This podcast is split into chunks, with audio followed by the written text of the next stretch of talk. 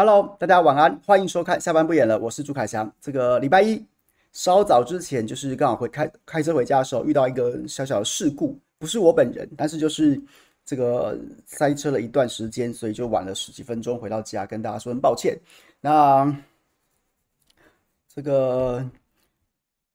今天是完全没有偷懒的念头啊，就是觉得说这个周末，尤其上周五临时就是另有要功不克直播，让很多朋友都觉得有点扼腕，所以今天就是非常积极的要回来跟大家好好聊聊过去一个周末，还有今天发生的一些新的有趣的事情。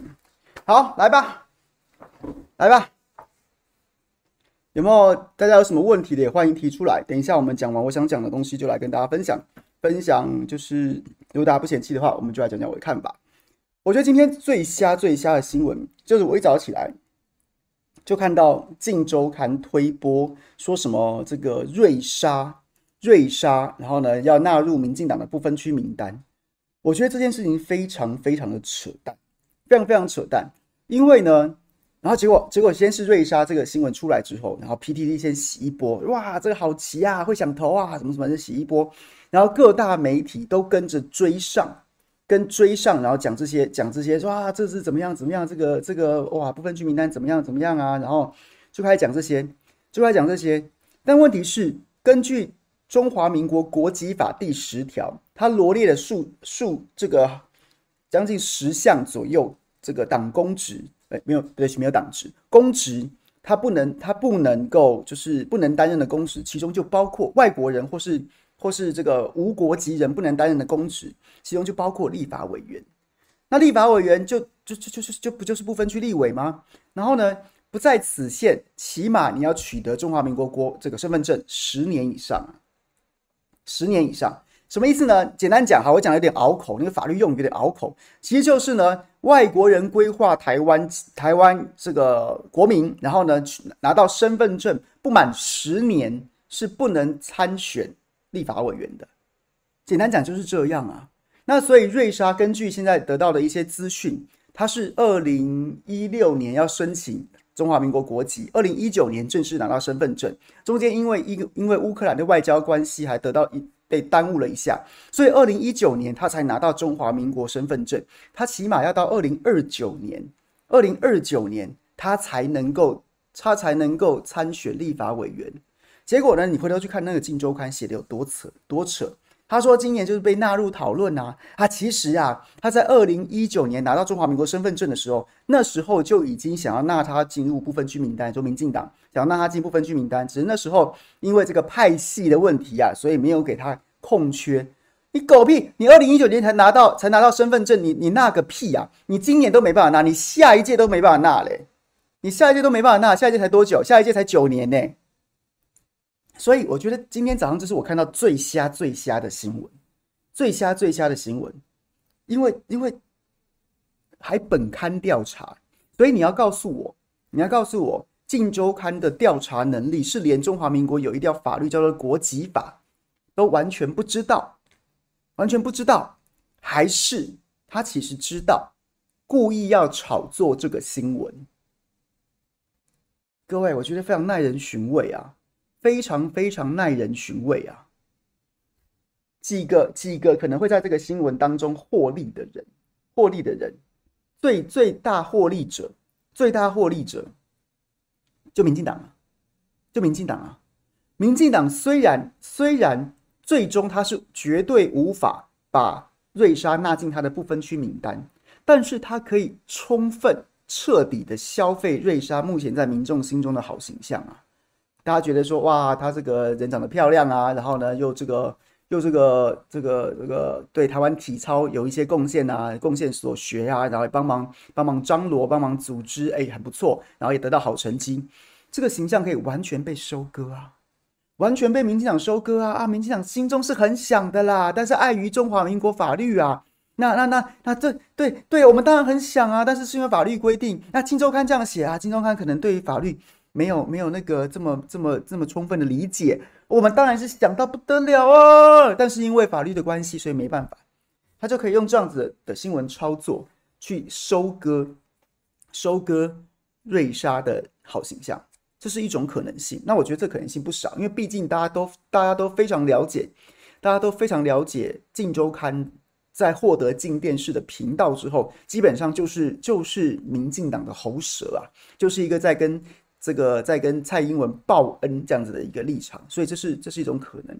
但另外一种可能，不得不说，其实其实就我了解，瑞莎也有她的生意。她在台湾就是当台湾媳妇儿，入台湾国籍，她其实也有自己的生意在经营。那她经营的生意呢，其实让大家觉得她跟民进党执政党关系良好是有帮助的。所以这个话讲到这里，细节我就不多说。所以我就觉得，就大家看吧。总之，这是一个非常非常瞎的新闻，它就是炒作。难道《镜周刊》要告诉我们说，他的记者一点 sense 都没有，连个国籍法都不知道吗？连个国籍法都不知道吗？对，就是这个。那其实，我觉得不分区委员，我也想跟大家分享、沟通一下我对不分区委员的看法。我觉得不分区委员今天就算瑞莎可以被纳成不分区委员，我也反对他纳入不分区委员。今天不要说哦，我们朱海阳都在骂民进党。今天就算就算国民党把瑞莎纳入纳入不分区委员，其实我也是反对的。我就问一句，好了，不止一句，我多问几句，好不好？你各位试想一下，今天民进党要开放莱猪进口，瑞莎作为不分区立委，他可以投反对吗？民进党要把疫苗封存三十年，封存三十年。瑞莎作为不分区立委，他可以投反对吗？今天民进党政府他要强行编列，他要在潜舰国造海鲲号原型舰都还没有完工、还没沾过水的情况之下，直接强编四千亿，再盖后面的七到七呃，对不起，二到八艘。瑞莎作为民进党不分区立委，他可以反对吗？他可以投反对吗？那所以，那所以，你现在跟我说这一个一个，对不对？花容月貌，或是什么社会贤达、社会清流、人模人样，他只要做了不分区立委，他可以违逆党意吗？可以吗？所以我说，我觉得台湾民的不分区立委的设计，在选战当中的应用，根本就是有病的。你根本就没有办法忤逆党意啊！那所以你在你在社会在社会上面所谓贤达所谓清流，平常看起来对不对？说话这个这个针砭时政，然后颇颇为这个这个切中要害，然后又开始就是让大家觉得说，哎呀，这个独立思考啊，然后又又又这个很很中肯。但问题是你一旦被纳入部分去立委，你就没有自己啦，你就是党啊，你就是党啊。哪个党会让自己的不分区立委，就是因为党籍，所以才有这个不分区立委的这个席次，然后进去之后随便你高兴投什么就投什么啊？哪个党会这样干呢？你想当自己可以啊，那你就别干，你就别干这个这个不分区立委了。那到头来，那你把纳入不分区立委，你又不让按照他的意思。今天我朱凯翔被纳入不分区立委，不是我将来就是不是我了，我将来就是某某党的形状啦。那请问你不分区立委安排这些所谓社会贤达跟清流的意义何在啊？你今天就好了，找瑞莎也许还 OK，因为至少就算是投票部队，找一个漂亮的投票部队，呀，大家看了也爽。好了，除了这样，除了这一层的考量之外，请问一下，你的、你的、你的不分区立委是是能怎样？是能怎样？他今天跟你说哇，体操协会说要改革，我自掏腰包怎样怎样怎样干，然后结果呢，民进党的体育部、体育署。还是照样的，哎，对不对？我就是要靠协会什么什么什么之类的。要投票表决的时候，瑞莎可以干体育署吗？他可以，他可以投反对票吗？所以就是这样子啊，没有，没有什么，没有什么意思。我非常反对，我非常反对大家在不分区名单里面塞这塞这些所谓清流跟贤达，因为我觉得大家就不分区名单就老老实实的。排政治组啊，排政治组啊，什么意思？就是他就是党的战将啊，维护党的政策，有党的政治需要，不管是说什么在立法院里面，像是储备院长，或是储备某个某个某个部会的招委，甚至是说，如果你有机会执政的话，他是储备的阁员，然后再不然就是他储备的县市长选举人选，储备的区域立委要培养的人，就是政治组就进去。你找政治组当中像样的人，年轻的还选不上的，学者性格还选不上的，他但他就是党的政治组，就找这些人进去就好了。你真的是社会贤达跟清流，你这个党硬把人家塞进不分区名单，然后呢，进去到未来四年，你就把他凹成你这个党的样子，你是在害他，你不是在帮他啊。我也奉劝这个社会上面的社会贤达跟清流啊，不分区立委不是像你想的那个样。他就是一个党的投票部队，真正尊重你的党，就请你在智库里面，就请你在，就请你，就请你当顾问，就真的，你不管你，你甚至没有职位，他真的把你讲的政策跟你的意见当一回事，不用期待那个不分区委员会有什么了不起的。我在此奉劝大家，今天不是因为民进党找瑞莎，艾，瑞莎长得漂亮，大家很开心，我就为了 diss 民进党去 diss 不分区委不分区名单。我上周其实刚好就讲了这个议题了。我觉得不分区名单根本就不要排那些假的什么什么什么社会清社会贤达、社会清流，不用就排你党的政治组，就是你你这个党全部全部负责，全部负责。你今天排得好，我就投；你今天排得不好，或是里面没战力，你也就自己负责，你也不要怪给别人。就你这个党没人才，这就是我对不分区名单的看法。OK。为什么聊天室都在骂别人呢、不要骂别的，不要骂别人啊！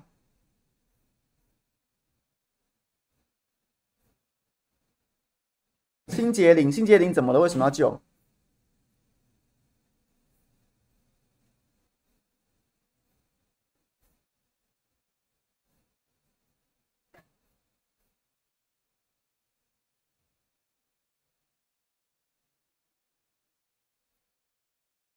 丽丽和说：“对于台南 Josh 预测魏全龙四比二赢得总冠军，凯翔什么看法？我觉得蛮合理的。老实说，我对台南 Josh 什么国师啊，然后都是反指标这件事情是一点兴趣都没有。我对于迷信这件事情是毫无兴趣的啦。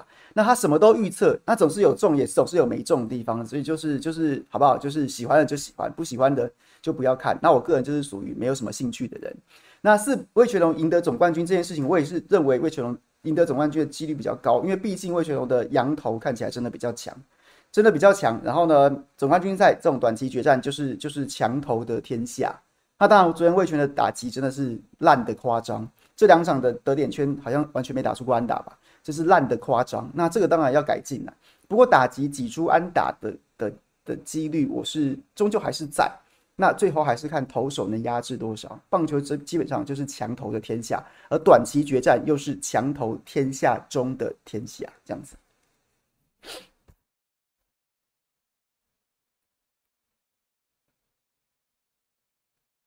好，再来许愿，好久没抖给凯翔了，补一下，恭喜喜获千金哦，那真的很久，我们小我们家妹妹都快四个月，非常谢谢你。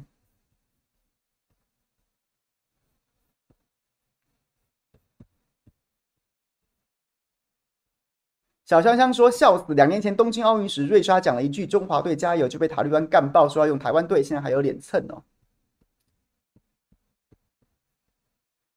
”Allen，我龙威武，本周封王，好，加我一票。但我个人昨天也是，其实，哎，这个差个题讲个棒球，我昨天真的蛮兴奋，是阪神虎封王，我有生之年看到第二次啊！阪神虎上一次封王是一九八五年，那时候我才六岁啊。我才六岁，那阪神今这个昨天二度封王，这个这个这个一九八五之后三十八三十九年来第二次封王，我是个人很兴奋。那其实我一直不喜不讨厌阪神呢、我记得阪神过去两次挑战日本一，一次是遇到遇到大荣四巨头，是不是？那我记得那一年陈岛健四还在大荣，我那时候在当兵，零二年还是零三年的时候，是不是？我我我如果我记错，请大家指正。然后呢，就跟就跟大荣战。苦战七场，也是打到第七场。然后呢，这个系列赛打的真的是惨烈啊，全部都是客队获胜啊。最后就是阪神就输给输给大荣，遇到了四巨头，四巨头。然后后来又又一年又一年，那一年我就不支持阪神，因为那一年我支持罗德，就是那个那个 Valentine，后来去大都会当教练的那个教练，在当罗德队总教练的时候，当监督的时候，然后那时候最有名的不就是不就是他就是。每一次一个球季一百三十几场，排了一百零几种的先发打线，每次都不一样。然后那时候什么里崎智野啊那些的，都在那一年。那一年，然后呢，就是在亚洲职棒大赛把把新农牛清水直行，那时候的这个罗德队的投手还不是王牌哦，光投直球就把新农牛就是中华职棒冠军给电的电的发亮啊，是不是？我记得这两年吧，都是阪神日本一输掉，一次是一次是三胜四败输给大荣，四场连续七场都是客队获胜，然后另外一场是对罗德，是整个被电到电到飞天呐、啊。电到飞天，然后呢，就零比四就直接输掉了，是这样吗？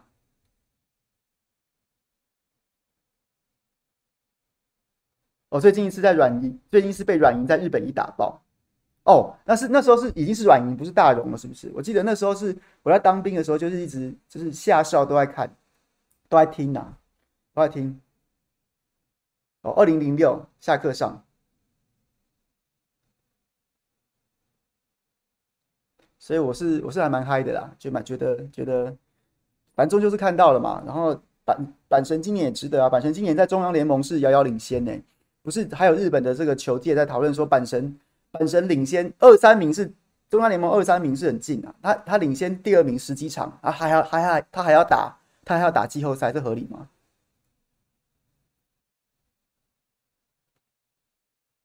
那是大荣吗？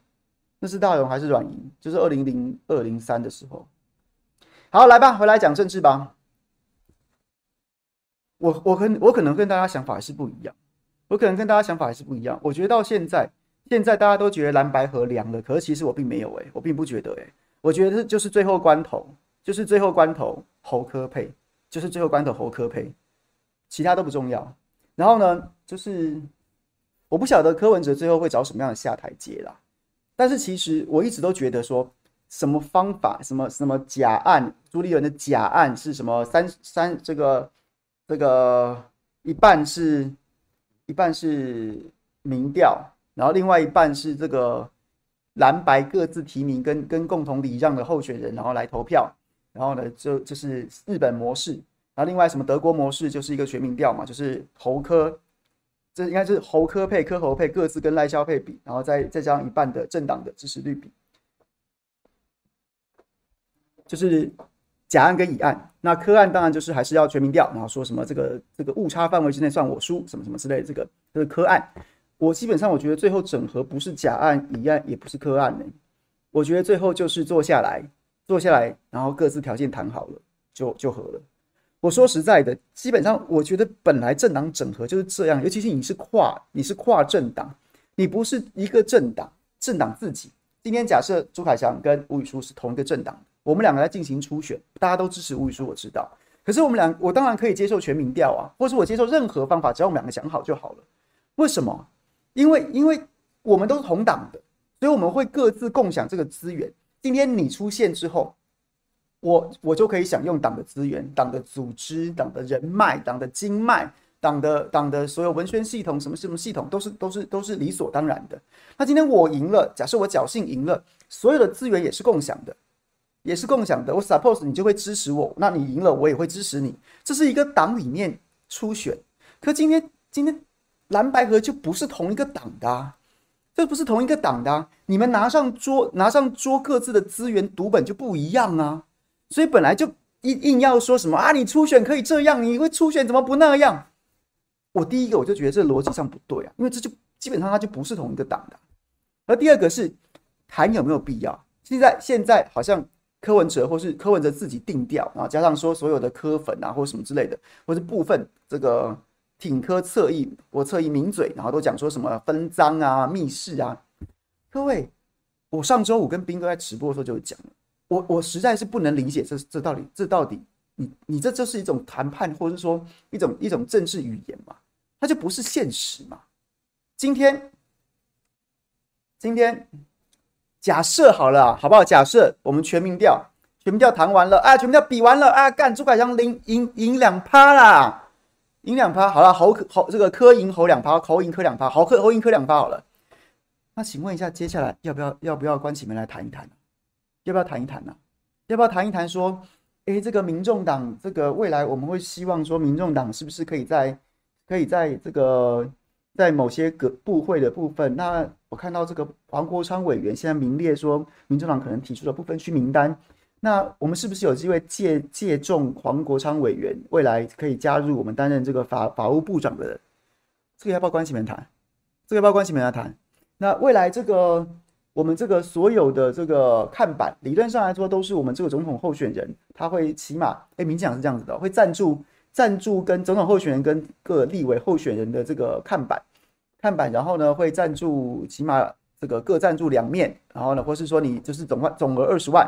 总额二十万，那这个部分，那民众党的这个候选人，我们也会，我们也会赞助，但是这个比例，我们是不是要进行一些分配？比如说，这个赞助每位候选人二十万挂看板，那我国民党是正的，我出十五万，那民众党是不是可以，可以，可以这个也出个五万呢？来做个比例分配？这要不要关起门来谈？还有呢，再来就是不分区名单，哎，那是不是我们有可能采取一些配票的策略？因为这个不分区名单看起来也，我们也希望说，我们这个合作是是彼此都能够接受的，所以呢，我们也也是顾及民众党的这个发展，所以呢，我们是不是采取个配配票啊？采取一个配票，比如说我们是用这个四季红，哎，这个或者说我们采取四季红，就是早先老沈发明的，就是因为那时候在大选区当中有四席民进党立法委员，然后于是就把这个十个。十个身份证字号的尾数分成四组，哎，好像除不尽哈。当然，它就是类似这样子的概念啦。反正就是就是用这样的方式，然后呢，就是去配票，要不要？要不要关起门来谈？还是你全部都要找摄影摄影机来直播，来直播，然后拍给大家看，拍给大家看。我上礼拜举个例子啊，看起来民众党现在公布的不分区名单里面，其中有一个叫做陈昭姿啊。陈昭姿现在民众党对各外对外宣称的是，他是代理育母，台湾代理育母之母啊，就是不断在推动代理育母这个政策。但是如果你是老一辈的、老一辈的关注政治的、常看政论的，你都会知道陈昭姿早先在政治舞台非常活跃，他是超级扁迷啊，他在扁案过程当中也在挺扁的，也在挺扁的，也在挺扁的。我我上周不是跟大家提示那篇文章吗？如果我有长生不老药，各位各位。你去，你去搜寻一下陈昭姿加长生不老药，你会跑出一篇奇文。我不知道现在网络还搜得到，搜不到。类似内内容大概就是说他，他的他写他自己投书，然后写他小朋友，问他小朋友说，如果你有长生不老药，你要给谁吃呢？然后他的小朋友就说，我要给妈妈吃啊，妈妈，我觉得很很窝心，很好。然后另外一颗我要给阿扁总统吃。那那那你要提这样子的不分区名单，也不是不行。那那那那是要那那那。那个，那真的要和的时候，那是不是这个部分要谈一下？要谈一下这个部分，我们要怎么样说啊？我们要怎么，我们要怎么样的跟这个社会社会说明呢？那要不要谈？要不要谈？要不要谈？啊，你说啊，没有，我全民调就不全民调，哎，全民调跟所谓全民调跟闭门闭门政党协商这件事情是不相斥的，不相斥的，不是全民调就不用闭门协商，是。就算全民调，你还是要闭门协商啊。那现在早先就跟你讲，上一个阶段全民调跟跟跟民主初选都 out，就直接协商啦。就是你终究你不管民调谁赢谁输，就是有这么多细节必须坐下来谈。你今天没有全民调，直接进入政党协商；你今天有全民调，结束还是要政党协商啊。这就是问题啊！这就是我前一段我不懂在欢什么啊，在欢什么啊？你就是得，你就是得关起门来协商啊！那这些协商，他本来关起门来讲这件事情，就是合情合理的，也合法的。你就硬要说这叫分赃，你硬要说这叫这叫做密室，这叫做不食人间烟火，这叫胡扯啊！这叫胡扯啊！这就是我不能接受的地方，这就是我会拿出来讲的地方啊！这就事实啊，这就事实啊。我也我觉得大家也不要去 diss 全民调，全民调确实是一个不错的方法。但是我就讲了，我觉得全民调合理的地方是合理在说，如果我们今天同党，我们今天我们今天站在同一个起跑点上，我们的资源是本来就是一起享用的。那今天只是谁谁出来，谁出来选，谁当支持的，这样子 OK。可今天不同党，全全部家当都是我的，都是我的。那你来跟我全民调，输了之后，我我赢了，我也没赢到什么。输了之后，我就全部家当给你了，这我当然不服气呀。你回头去讲，看朱立文提的几个方案，他不就也是想要把政党的实力加进去，加进去这个评比的机制里面吗？这到底有什么错啊？除了你存心要把民进党、要把国民党整个卖给柯文哲，存心要把国民党整个送给柯文哲，不然国民党基于他自己的政党实力，他基于他自己有这么多、有这么多的这个党公实民代跟自己的支持者，他要在这个评比当中合理的纳入自己政党的实力，这件事情到底有什么错啊？你过去的积攒呢？都无所谓，没关系啦。哎呀，我都不能理解国民党自己有有自己里面怎么有人在那边讲说什么跟柯文哲比啊？那你过去的努力，这是一个四年的小党哎，这是一个四年的小党哎，让他的实力，让他的战果回归到他的实力，能够反映他的实力。然后你这，你你你你是一个相对大的党，然后在一个公在一个公平的机制当中，也反映你政党的实力。那你说啊，我当然一定比不过你。是啊，因为你就是小党啊，有什么道理说什么？我一定要给小党机会，也能够扳倒大党？为什么？为什么？不然你就自己选嘛。你想要扳倒大党，你就诉诸选民，一月十三号直接自己选嘛。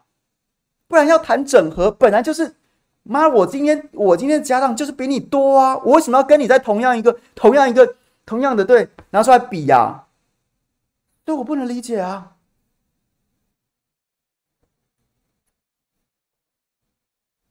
我不能理解啊，为什么啊？为什么要给柯文哲以小博大的机会啊？为什么？为什么？为什么？你就你那不然你就自己选啊！你要整合，你就回归你政党的实力。你不知道内阁制吗？内阁制就是这样子啊！内阁制就是小党加入大党主导的执政联盟，没有大党在抱小党大腿的啦。没有小党觉得自己理所当然要跟人家平起平坐的啊，有啦，某些政治学的实务当中有有一些有一些比较抱持激进力，就是在关键少数的时候，那某些特殊特殊诉求的小党，他可能就差七席过半，那这个这个小党有八席，那他就说，哎，从此以后这个我这个我这个内阁制国家以后不准砍树，这种树党有没有绿党的时候提这种理念？好啊，那必须我就非要你这八席不可，那我答应你。那问题是，我也就答应你这个诉求，没说妈整个整个政府送给你啊，让你高兴怎样就怎样啊，没有人这样比的啦。这是内阁制精神啊，这是内阁制精神啊。你不能一边喊内阁制精神，你要跟人家赌一把赢者全拿哎，然后我什么都不要谈呢，什么都不要谈，我赢者要全拿，我赢了不然你怎样？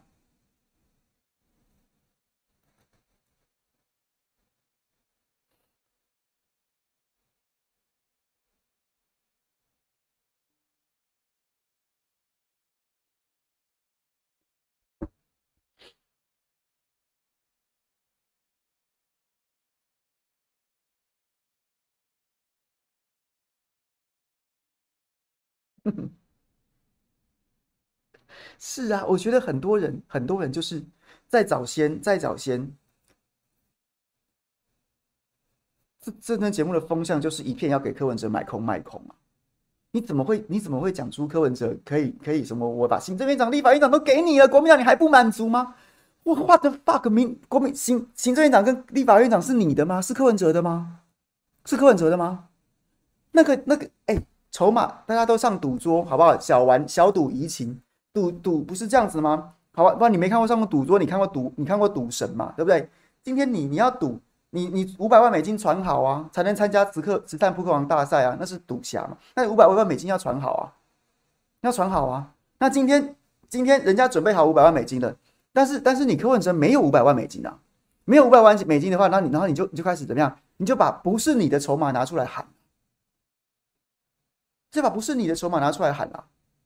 哎，你你那五百万美金，对不对？如果你答应我的话，那你如果你怎怎样这样的话，就把别人的筹码拿出来喊，这怎么成啊？啊，我有这么傻吗？赌神最后要赌最后一把，赌赌人家手脚的时候，纽约大楼也要拿出来啊！那你起码要有纽约的大楼啊！那不能大楼是别人的，你把别人的大楼拿出来赌啊？啊，就那起码别人要借你嘛，你都没有。那个那立法院长跟跟跟行政院长是，哦哦好，我跟你合，OK 好，那我们努力选赢了啊啊，我可以当这个，啊我努力选，那那那那那那怎么会是你的筹码嘞？这就是买空卖空啊，这就是买空卖空啊。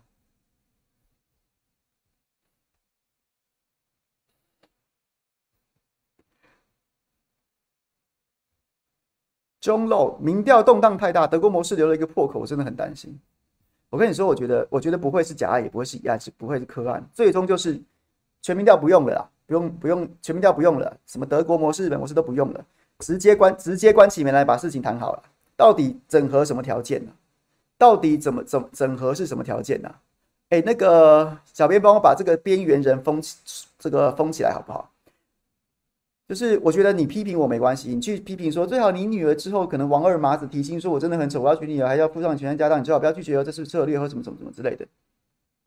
你是说我吗？你是说我吗？我的我的原则就是你要讲我你就讲我，你要批评我也没有关系，但是你不用去扯人家家人，这蛮无聊的。OK OK，所以所以确认一下，如果他是在骂在讲到我们家小什么家妹子的话，就把他封锁起来，就请他以后不用再来了。感谢。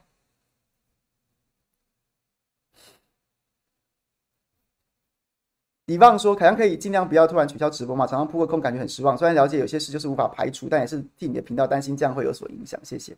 好，努力，努力，努力，努力。”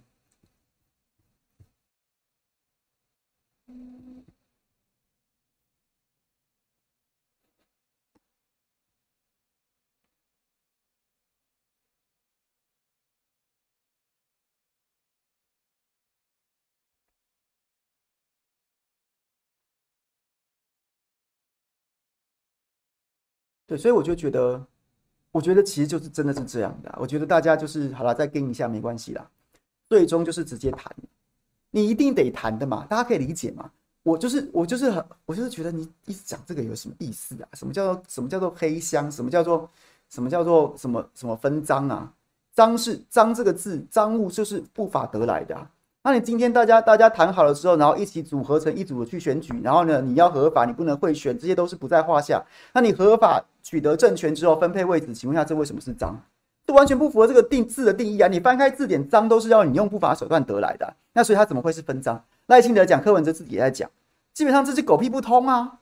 这就狗屁不通啊！今天就算我知道聊天室里面应该很多柯粉，回去跟柯文哲讲这件事情就是狗屁不通啦。因为他不想要直接谈呐，他还在跟啦，所以他就把本来就要谈的事情，本来就有很多要谈的事情，就就就就是就是就变成变成分赃啊，变成密室，就要把话讲得这么难听。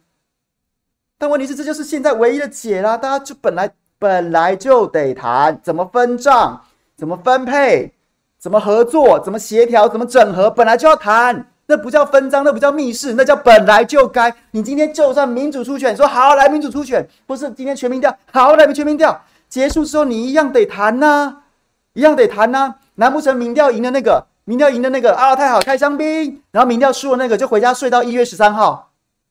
那不用谈，不用谈未来怎么合作，不用谈怎未来怎么样，两个办公室怎么协调，然后呢，不用谈，不用谈说两个两个党的资源怎么分配，什么都不用谈，回家睡到一月十三号出来看是赢还是输。那那那那你只要谈，那是不是就是分赃？是不是就是密室？不然你怎么不在大大庭广众之下谈？不然你怎么不在凯道摆擂台谈？你怎么不在摆凯道摆比武招亲呢？啊，今天要怎么分配来？全部大家打一架，还是什么全上？不然就是就是黑箱，就是密室。所以这叫做干话嘛？你讲那么多干话要干嘛嘛？就是谈，你本来就要谈，好好的心平气和谈，在一。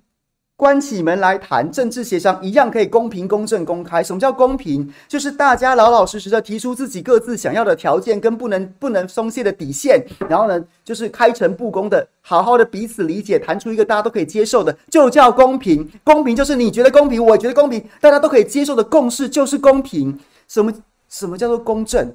公正就是你今天答应的事情，你就要说到做到。你今天要付出的，你就必须要付出；你今天要尽的义务，你就必须达到，然后你再来交换你你可以享受的权利。两个人都做到这一点，两个党都做到这一点，就是公正。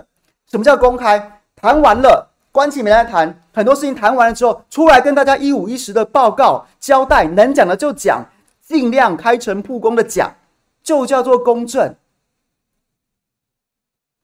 谁说谁说政治协商？谁说政党协商不能比公平、公正、公开？原则就是这样啊，那不然嘞？你今天民调完之后，你不用政治协商是不是？你不用政党协商是不是？所以这两个根本就是偷换概念，在在瞎打，瞎打。全民调不是对，不是全民调不是对应政党协商啊。国民党提的是一个时间的概念，在早先啊，我提民国初选，你出全民调啊，时间过了算，这两个都不要了，直接进入政党协商的阶段。那你现在又把这全民调拿出来，然后跟政党协商变成一个变成一个互打的概念，这不是嘛？你不管全民调跟民主初选都要政党协商，那你前面那个阶段已经过去了之后，直接进入政党协商，那你现在要拿出来，这不是在乱什么？太容易答应了。柯 P 担任担心自己拿到的筹码不多，就是这样而已。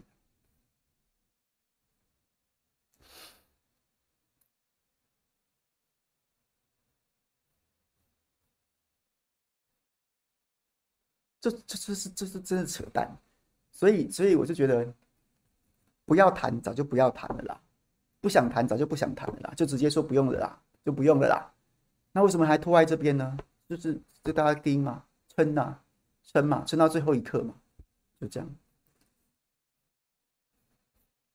那你可以去看，你可以去看，时间不站在不站在民众党这边呐，也不站在柯文哲这边呐。现在几乎上周、上上周零星，上周开始开始越来越明显。本周我可以跟大家报告，我预期本周不会有什么国民党人在一直跟你说要蓝白合了，可能可能特定名嘴啊，或是特定节目会啦。然后大部分的大部分的国民党候选人都不会跟你说了蓝白合，就会说啊，那能合就合啦，不能合就算了啦，不能合就算了，我们就是努力的、努力的、努力的自己选，就这样子。风已经不在那里了，我已经看到游淑慧公开表态了。今天为今天蓝白不合，就算未来开放站台，他也不会邀请柯文哲来啊，他也不会邀请柯文哲来。我也听过很多大家意想不到的人，大家一直在攻击他是什么舔柯的人，就直接讲了。我不会找柯文哲来站台了，我不知道公开讲了没，但他私下就有讲，他说现在这个情势怎么可能啊？现在情势怎么可能？而且柯文哲也不会加分了啊，也不会加分了。那我们大家就守好守好各自的支持者就可以了。对，所以就这样子啊。原本想要蹭，原本想要蹭，想要利用国民党的组织去维持他的声势，他这件事情基本上已经消失了，已经消失了。最后就是看你愿不愿意搭配副手。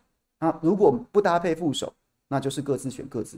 没有其他的，没有其他的选择，那所以最后就是看柯文哲的一念之间，回到谈判桌上来谈，没有什么甲案乙案丙案，甲案乙案 B 案 B 案 B 案 C 案，然后什么柯案没有了，就是就是政党协商，一念之间而已。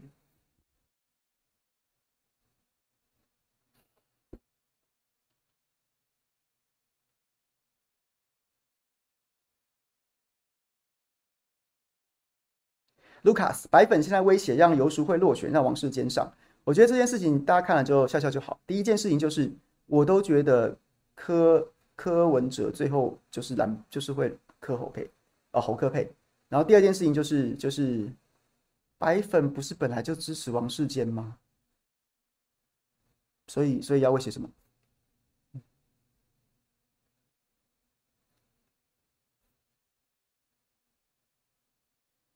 徐普说很多蓝营的找他问能不能请科批站台，那应该是早先吧。现在这个时间点应该没有了。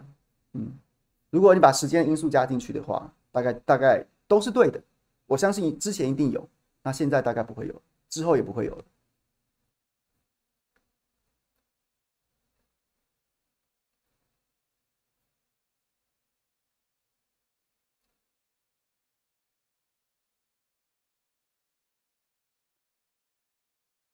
朱怡说：“我我又再一次不同意亮哥，我觉得越是南部反而越不会找柯文哲，越是南部反而越不会找柯文哲站台。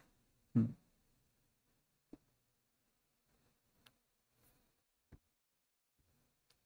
而且我怀疑柯文哲，而且我怀疑柯文哲的支持率在南部有有有有稳定的十趴吗？在不同县市。”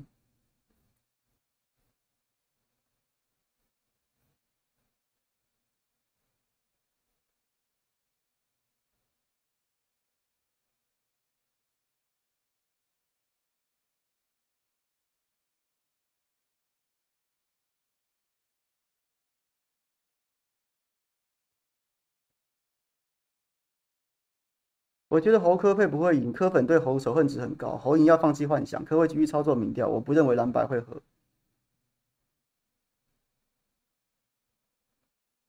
科粉对侯仇恨值高。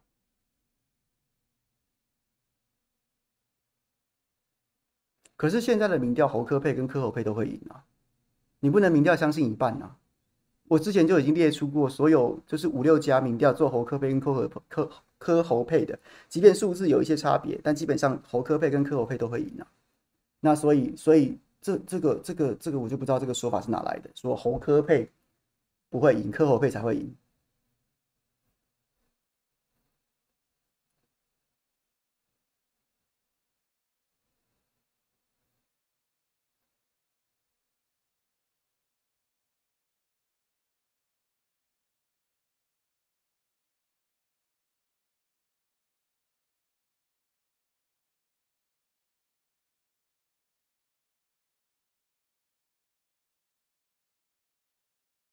好，最后剩下十几分钟，欢迎大家来留言。然后呢，看你想要提问题，然后我可以回答。Chris 补上次奶粉钱，进版神虎冈田监督胜者，冈田真的蛮厉害的。嗯。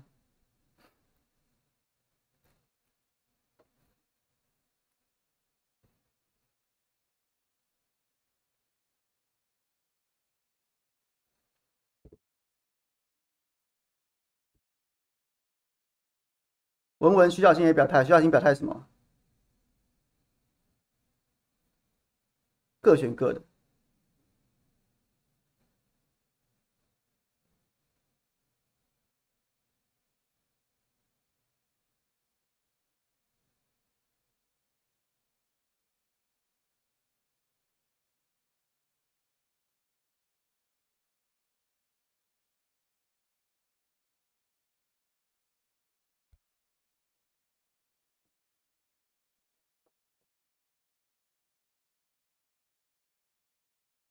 各自选，我我我到目前为止，我还是不觉得会各自选啊。我觉得柯文哲最后就是就是就是侯科配啊，就是侯科配。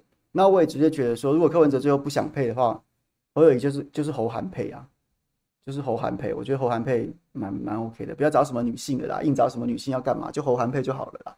我不是不尊重女性的意思啊，我只是说，我只是说，真正真正真正尊重女性权益，不是说一定要找一个女性副手吧？这就太无聊了吧？而是说，而是说，让让女性都能够自在的发挥在他们最适合的场域当中。那基本上，我觉得国民党现阶段胜率最高的就是就是侯韩配啊，就侯韩配啊。起码起码，你今天如果侯韩配出来之后，你叫邱毅，邱毅要讲什么？啊，邱毅不就是还在挑弄那些可能有一些韩粉在啦，韩粉在，然后然后呢，就是就是经过一些情绪的操弄，然后现在变成一些最坚定的反侯者。那那那韩国瑜都去搭配了，那这些人再怎么操弄，你都很难自圆其说啊！你只能说什么韩国瑜是委屈的，韩国瑜是韩国瑜被糟蹋了。你在讲这些干嘛？人家站台站了五场了，一场讲的比一场嗨，然后结果，然后然后你一直要你一直要你一直要继继续去去去去幻想或者去去去说出一个一个根本不是韩国瑜本人的韩国瑜，就不用了。我觉得我觉得韩我觉得侯韩配就是这样子。不用再不用再硬要说找一个找一个女性找一个什么什么，不用侯韩配就对了。Jasmine 谢谢。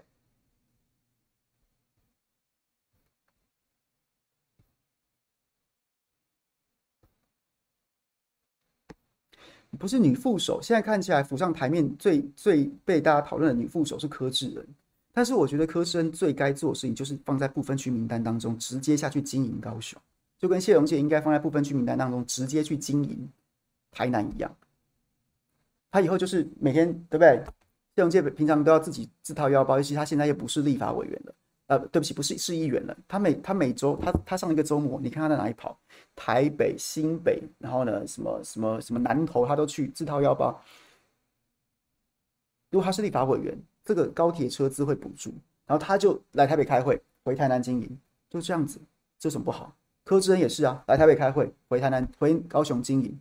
这就是对国民党最好的布局。那韩国瑜，韩国瑜，这这这不用再选县市长了吧？太累了吧？你就当你就当副总统，就当副总统，我觉得很好啊。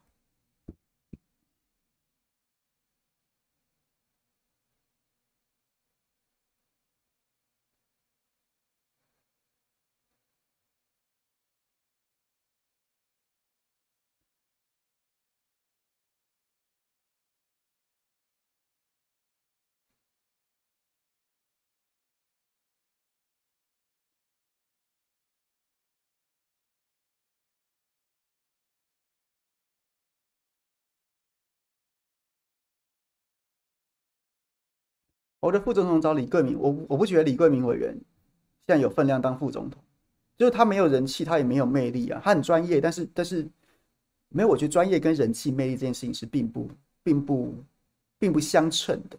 所以我，我觉得贵明委员最好的方式就是，国民党如果真的借重他的法律专业，就让他继续当不分区委员，或是找，或是有机会执政的话，给他给他一些政这个政务官的资的位置去发挥，不要为了找女性去找李桂明搭配。这件事情是是，就是让让贵明委也也会很困扰，然后对侯友谊本身对选情也不会有太大的帮助。所以，不要为了女性而女性，就是找会会赢的人气最高的。最跟侯友谊互补的，这样是最好的。除了性性别有很好，没有就不要勉强。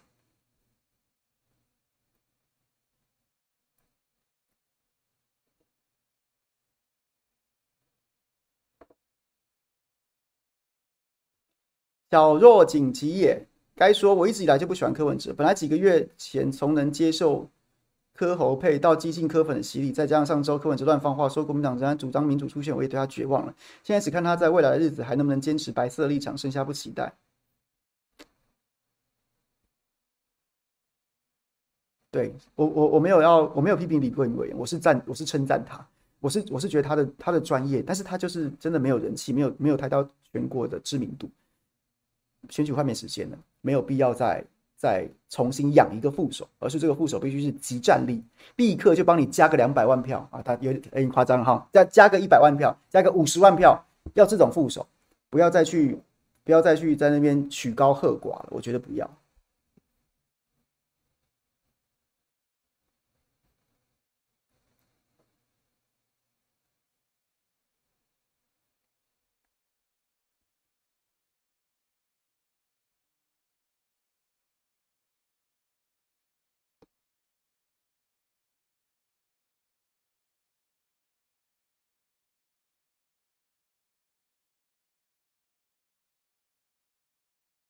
不分区第一名也很好啊，小新希望韩国瑜担任不分区第一名，这也很好啊。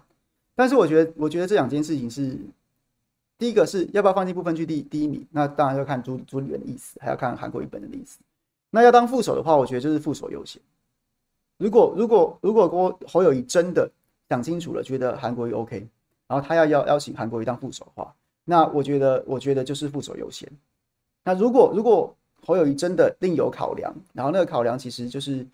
其实还是尊重他了。那即便我们有这样想法，但他如果有提出他的考量，然后他要找另外的人当副手，那我觉得也尊重。那韩国瑜就应该去不分区第一名。对，就是这样。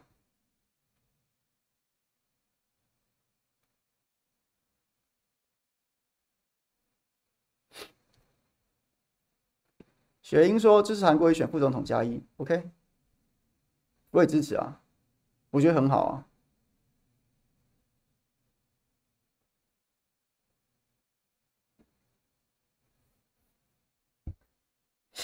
所以你看，如果柯文哲加入加入侯科配的话，那韩国瑜就是顺理成章的不分区第一名，然后呢，角逐立法院长，对不对？然后主，然后然后立法院里，然后不分区里面有很多的储备的二零二六县市长候选人，还有储备的内阁人选，大家不是都在说要让黄国昌当法务部长吗？哎，其实我也支持啊，那你蓝白要合作啊。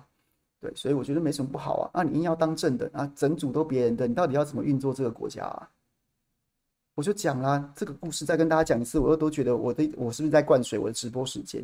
你今天柯文哲当正的，好啊，你副手随便搭一个侯友宜或搭一个韩国瑜，他不管啊。然后行政院长找一个国民党的来当行政院院长，那你执政执政两年之后，发现执政不利了，民调往下往下滑了，那你要你要内阁改组呼声开始起来的时候，那柯总统坐在坐在总统府里面，他是要怎么样？他是要，他是要叫国民党换到他满意为止。那国民党这个党到底以后是是到底是到底是民众党还是国民党？那你到时候如果真的换不下去翻脸的时候，二零二六要总要县市长选举了，你要张善政怎么选？你要张善政炮打中央吗？你要蒋万安炮打中央吗？还是他跟中央绑在一起，然后连任失利呢？这件事情就完全不符政党比例原则啊，他就没办法这样搞，没办法这样搞啊。你就是小党，你就是整组都用别人的。那别人当然会想要自己负责啊，啊，你这样子怎么？你这样子当然谈不下去嘛，啊，这样子也也有点在欢了嘛，就有点就是你你就是啊，不玩了，不玩怎样？啊，你就就完全就没有，这就不是一个合理的谈判，它不会落在一个双方都能接受的共识之上。那那那那怎么谈谈得下去呢？但反过来就不一样了。反过来就是就是就是，让国民党负责，你柯文哲加入，将来如果你翻脸了，那你就离开，你就继续去选你自己的，你就你二零二八你可以跳出来自己选，那也没有什么也没什么关系。国民党继续继续，不管他内阁，反正院长也是他的，立院立法院长可能也是他的，那都是他的。那如果你今天立会立这个立法院，然后你你抢到关键少数，诶，那你还保有跟民进党合作的空间。这就是一个小党应该有的定位啊，而不是硬要欢说我要当总统啦，干整组都给我都借我用啦，钱也用借我用，人也借我用，我就是要当总统啦，就没人会这样子玩，没人觉得这样合理嘛？那你硬要坚持这个，你到底要怎样嘞？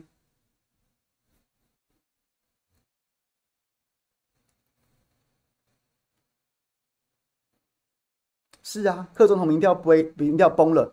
柯总统要是当上去之后，民调崩了，第一个要负责的是国民党的内阁，再就是国民党的县市长，因为二零二六就要选县市长了。那你他们为什么要帮柯文柯柯柯总统背锅啊？或是柯总统还不要到二零二六，然后直接如果先跟院长闹翻了呢？那到底是要国民党一直出人换到你满意，还是柯总统就直接说啊，那我任命任命一下赖清德来当行政院长好了，我任命潘孟安来当行政院长好了，你还真的无法阻止他，因为现在阁揆还真的是总统说谁就谁啊，他今天真的叫潘孟安，叫叫赖清德来当行政院长，他叫苏贞昌来当行政院长，你都拦不了他啊，所以国民党怎么会有人主张说让柯文哲当正的？除非要么你就是无党籍的名嘴，你在那边讲那些五四三，OK，那就是你个人想法。我最不能接受就是国民党籍的人在那边讲这个，你到底在想什么？你你你就是你你的主张就是整个把国民党送给柯文哲，你还国民党籍，不是笑死人吗？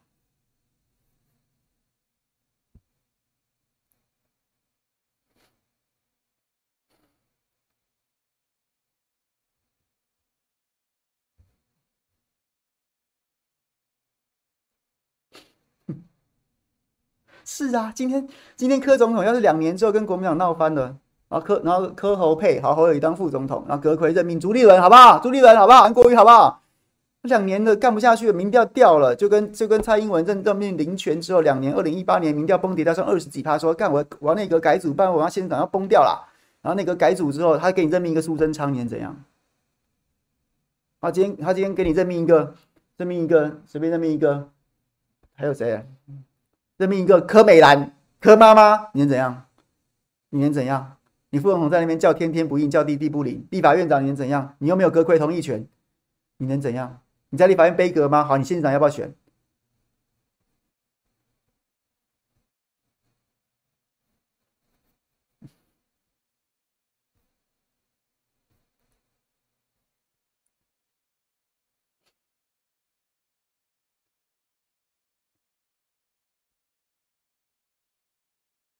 不要骂人呐、啊！不要骂各自的，不要骂，不要点名骂人呐、啊！就是针对针对说法来讨论就可以了，好吗？我就是不想要点名骂人，我只是觉得都是说法。我们我们觉得自己比较有道理，你就在说法上面去辩论就好了，不要针对个人。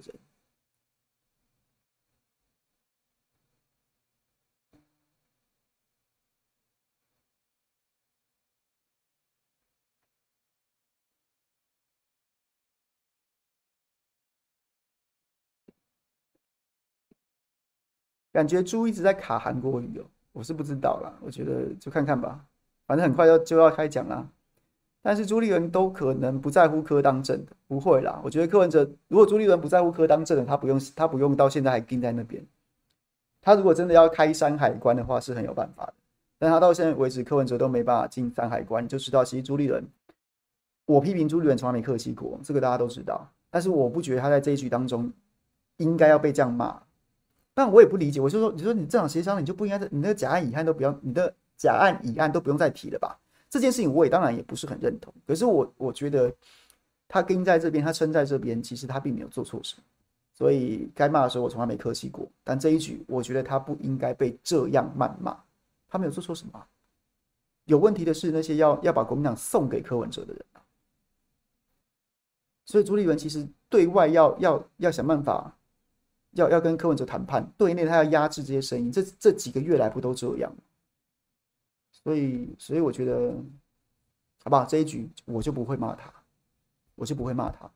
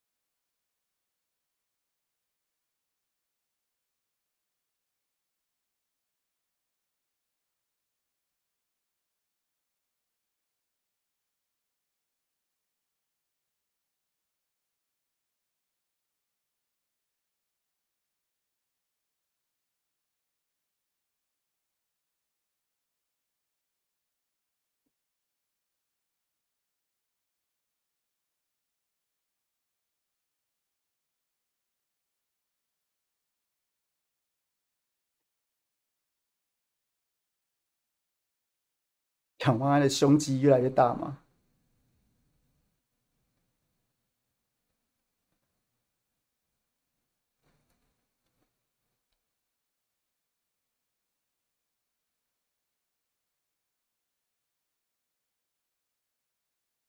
对啊，一千多个人只有四百八十九个人按赞，是不是？等下又有四五百个、四五百个倒赞。我上周最逆风的时候，每一篇、每每一次直播，大概都有大概大概按赞数跟到赞数是大概一比一，大概是一比一。嗯，虽然我是觉得没差了，我只是对我们这个五二新闻俱乐部的小编不好意思，害你们这么辛苦的直播，然后呢，对不对？我这么讨人厌，被大家按那么多到赞，然后让你们这个流量会可能会受到影响。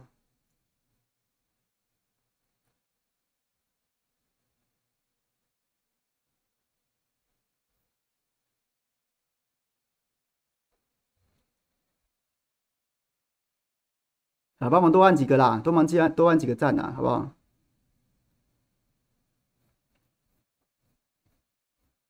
好，这十六分，再聊十分钟，关机关机了，再来十分钟，有没有大家要聊天的？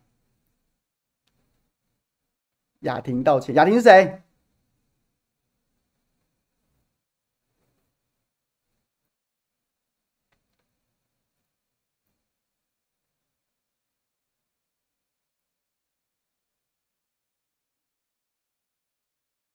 意思？没有，我觉我不觉得到站很多是突破同文层，他其实就是就是就是我最近有很多那种粉丝，然后呢，就是包括像在这个下半部演的，又或是在我时代早餐节目当中，他那个留言就是摆明他就是没有看，他根本没有看，他没有贡献我流量，但他可能就是听了谁谁谁讲朱凯翔怎样怎样怎样，然后他就跑过来骂我，他就留了一个完全不着边际、天外飞来一句的不知道在讲什么东西的东西骂我，那那就没有贡献到我流量了。但是希望这些朋友好不好？真的要给我当头棒喝，就抖内，你起码抖个三十块，我会认真看，好吗？那其他的就就就算了，我也不会认真。OK，果然是与人为善小郎君，再抖一下，谢谢谢谢。点评文杰，我觉得文杰没什么好点评的，而且我觉得文杰那个案子，大家先不用急着。我觉得放这个出来，关键可能不是文杰啊，因为文杰现在陆委会副主委嘛，然后当然新潮流他其实就是中生代的重要的大将。但是呢，放出来的东西不是很有杀伤力，因为你说真的，这个社会对于对于啊梁文杰本身也不是圣人形象，然后呢，然后就是公布他去招待所又怎么样？啊，待的时间不算很久，也不是什么带妹开房什么之类的，所以我在想，我觉得这一局当中，同时间给陈婉慧跟徐小新类似但不相同的料，那或许或许这一局不是要弄梁文杰，而是在这一局当中。还有那个真正项庄舞剑、意在沛公的人，因为那个画面很妙，就是你会特别去跟拍梁文杰嘛，好像没什么必要。梁文杰也也没有要选他，今天你拍他，你能伤害到谁？伤害到林楚茵吗？林楚茵好像不会，他不分区立委，伤害到伤害到新潮流吗？伤害到民进党吗？看起来也不是足够杀伤力的。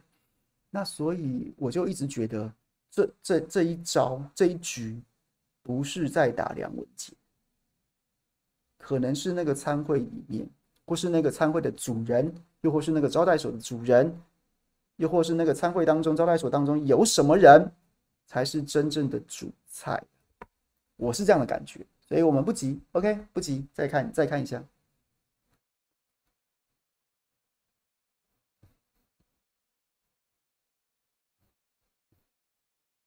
小香香说，还有一次直播，过了一天后，到赞数居然少了七十九个，我都怀疑是 YT 侦测到异常账号，所以把这个到赞取消。哎，有可能哦。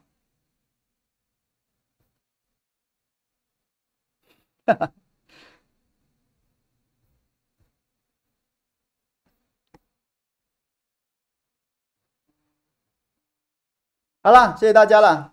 这个明天早上谁来早餐？小弟我就是会单口相声。我明天中午要跟。我非常尊敬的这个，非常尊敬的一位，突然想不起他名字。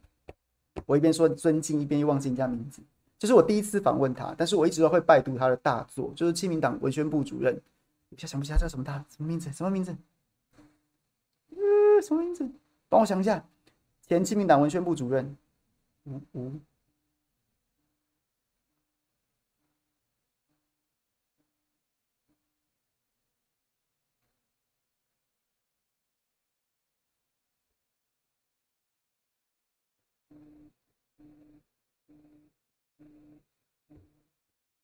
吴坤玉，对，吴坤玉大哥。